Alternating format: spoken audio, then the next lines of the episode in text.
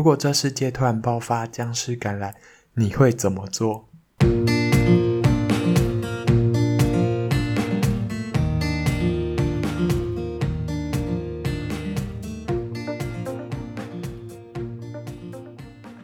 ？Hello，大家好，我是诺，今天想跟大家聊聊一下《僵尸校园》这部剧。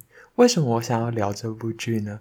因为最近过年前就蛮有空的，然后呢就看了这部剧。不过呢，我今天要讲这部剧，先在这里跟大家打个预防针。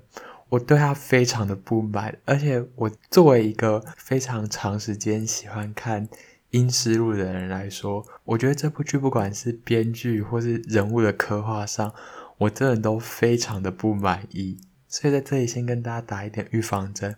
不过这都是我个人的心得啦。我觉得这部戏在过年前上真的非常好的原因，是因为因为如果真的过年很无聊的话，可以看一下；但是如果很忙的话，就也可以不要看，没关系。我们这边的话，只会讲几个比较重要人物的名字，其他人的名字我真的是也不想再提，因为这这部戏一直出现人真的太多了，所以我这边的话只会讲几个比较重要人的名字，其他人就以特征来代替好了。对，然后呢，反正这部戏呢会发生所谓的僵尸变异呢，其实是主要是因为在一所高校里面，他们的生物老师李老师呢，他儿子就长期被霸凌。这部戏呢也有顺便想要探讨一下说，其实韩国的。霸凌的情形其实算是非常的严重，对。然后反正就是李老师呢，他的儿子就是一直被霸凌，然后后来就想要自杀。然后李老师就就觉得说，不管怎样，就只要让他儿子活下去就好了，因为他儿子一直想自杀嘛。然后他就从老鼠身上去提取一种激素，然后这个激素呢，就是会让人很亢奋啊，干嘛的。然后反正最后呢，他就把它注射在他儿子身上。然后他儿子就就变异嘛，反正就是因为这样子，最后呢，他的实验的老鼠就外泄，然后不小心咬到同学，然后最后就导致这一一连串的僵尸大战。然后呢，为什么我说这边我真的是看得很生气的原因是什么呢？因为我相信有看过其他丧尸片的朋友都知道，就是呢，虽然一开始的时候当。僵尸危机爆发的时候，大家都会很慌张嘛，所以前面的时候大家很慌张，我就觉得说情有可原嘛，就是因为你就觉得啊，不知道怎么办嘛。但是呢，这部戏呢，从最前面到最后面，他们呢对对付僵尸的方法，我都觉得说我真的是看不懂诶，就是他们都这样把它推开啊，或是干嘛，然后。那他们都不会去想说，就是要找到那些僵尸的弱点，或是怎样才会杀死他们都没有在，完全没有动脑。我觉得里面的人都完全没有去思考这个问题，就是他们呢，就是拿到东西就乱砸干嘛的。除了两个射箭队的人，他们很厉害，就是都都是往他们知道的弱点射，而且但他们明明就知道那弱点，他们也完全都不跟大家分享。我就觉得说。怎么可能都不讲啊？然后就搞得好像说他们就好像就每次只要遇到僵尸的时候，他们都是很手足，他们都不会想一些招数。因为像是有看过阴尸路的人来说，他们就是都知道嘛，就是把头打爆。然后我就觉得说，里面的人真的是够嘞，就是这一点真的是我不得不先在前面就吐槽。所以也也因为这个点，所以我觉得。这我越看到后面，我真的是越看越觉得很失望的原因，因为就觉得说不要再闹了，好不好？你们这些人，如果是照你们这种这种生存的方法，那真的可以一开始就直接给他们咬死就好了。我开玩笑的，反正呢，就是僵尸爆发以后嘛，因为这个这整个僵尸危机的爆发地点是在学校，所以学校那时候刚好在上课，所以其实非常多的人。然后呢，我们的男女主角应该算是双男女主角呢，分别是温昭跟青山，他们是青梅竹马。然后南拉跟秀赫，南拉是班长，然后秀赫就是在班上那种你可以想到说那种坏坏的男生的那种感觉。对，反正呢，他们就开始逃嘛，然后最后他们这四个主要的主角最后就会逃在一起啊。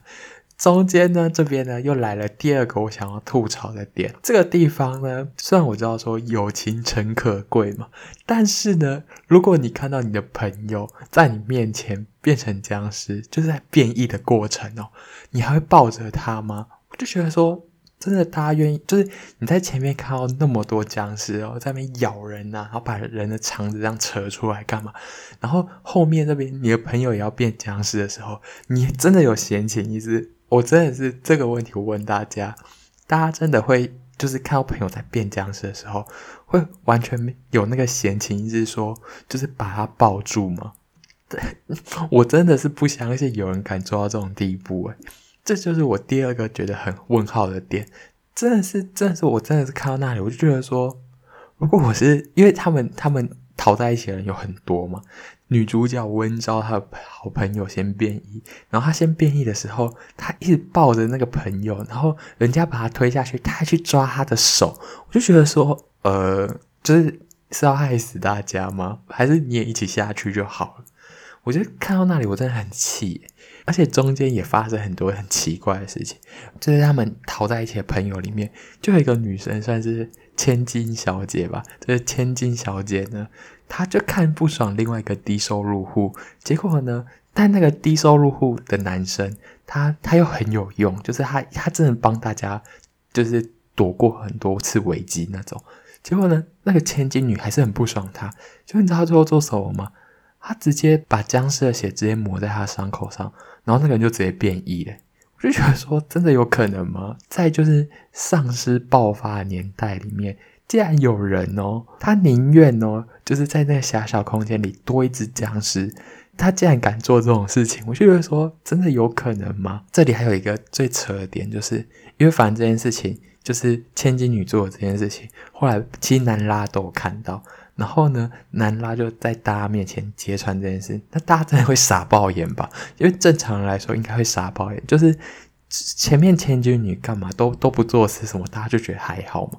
但他直接帮大家制造一只僵尸，诶，我就觉得说，还是嫌僵尸不够多嘛？所以就除了他们以外都是，诶，大家就很不爽他。然后这时候这千金女她就自自己哦。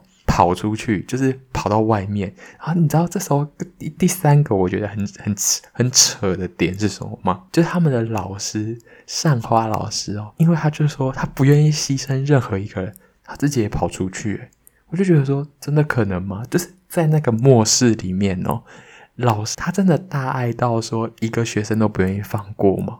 我我看到这里的时候，我就觉得说这部戏把人性是不是刻画的太美好了一点？看到这里我就觉得 啊，对，这是我第四个想吐槽的点。而且我觉得这部戏呢，其实他把人物切得很碎，然后最后就是把它汇集在一起，或是没有汇集在一起。但是呢，那些人物的出现跟消失都觉得很莫名其妙。后来呢，人就剩越来越少嘛。重重点是他们这一期已经经历过非常多次僵尸危机，他们还是完全。对于杀僵尸这件事情，直到这里哦，他们完全没有杀过任何一只僵尸，他们就顶多把僵尸从把它从窗户上推下去，没了就没了，而且推下去也不会死。然后这时候就就开始有另外另外一组，就是我刚才说就是弓箭队的小组的人出现，但我就觉得说，对他们很厉害，就是他们很很会杀僵尸干嘛的。然后他，但那个姐姐也是有一点神经。就是，我就觉得说，真的有人可能这样吗？而且，就是僵尸爆发了以后，比如说，你就想象说，一个一一整个县市都是僵尸哦，那真的有人在这种到处都是僵尸的情况下，就还会有人说，这样青山的妈妈跟这个弓箭队的那个姐姐叫张鹤丽，你知道他们两个就不顾危险的一直要跑去学校，诶，我就觉得说，路上随便都是僵尸的情况下。你自顾都不暇了，你还要去找你的亲人，有可能吗？现在不是说就在旁边呢，他还骑摩托车，然后去去他的学校，我就觉得说会不会太扯了？这真的是我觉得太扯的地方。然后呢，反正这里这里就是我觉得很奇怪的地方嘛。后面呢，不得不说这个人物的登场，就是呢叫做魁南的人，他呢就是你知道学校里面就是。常常喜欢霸凌别人的那种人，然后呢，但他又不是带头的，他就是被人家使唤的那种小喽啰，就是你知道末世之下，他他就就就做一些很奇怪、丧尽天良的事情。他呢，比如说去杀人，是杀人不是杀僵尸哦。这时候呢，就我觉得男主角真的很像神经病，你知道青山那时候干嘛吗？他还说他要把他杀校长的影片传到网络上报警。我就觉得说，都已经到了一个就是到处都是僵尸的时代了，到底谁 care 你啊？然后，然后呢，那个魁男他也就因为因为他说他要报警，他就很紧张，然后就一直追杀青山。我就觉得说。你先顾好你自己吧，到处都是僵尸，还在人追人呢。然后反正最后呢，这魁男就突然好像变得很像，反正就被僵尸咬。但是被僵尸咬以后，他就突然呢就进化了，他就变成半人半僵尸。然后这里我又不得不吐槽，半人半僵尸的设定是什么？就是我我相信嘛，人就是会变异啊，有半人半僵尸这个 idea 蛮。就是很新颖嘛，但是呢，反正这个魁男他变成半人半僵尸以后，他就一直追杀青山，然后他一直追杀青山的时候，他他有一次他就咬了南拉，他咬了南拉以后呢，南拉竟然也变成半人半僵尸。但这里我要吐槽点是什么呢？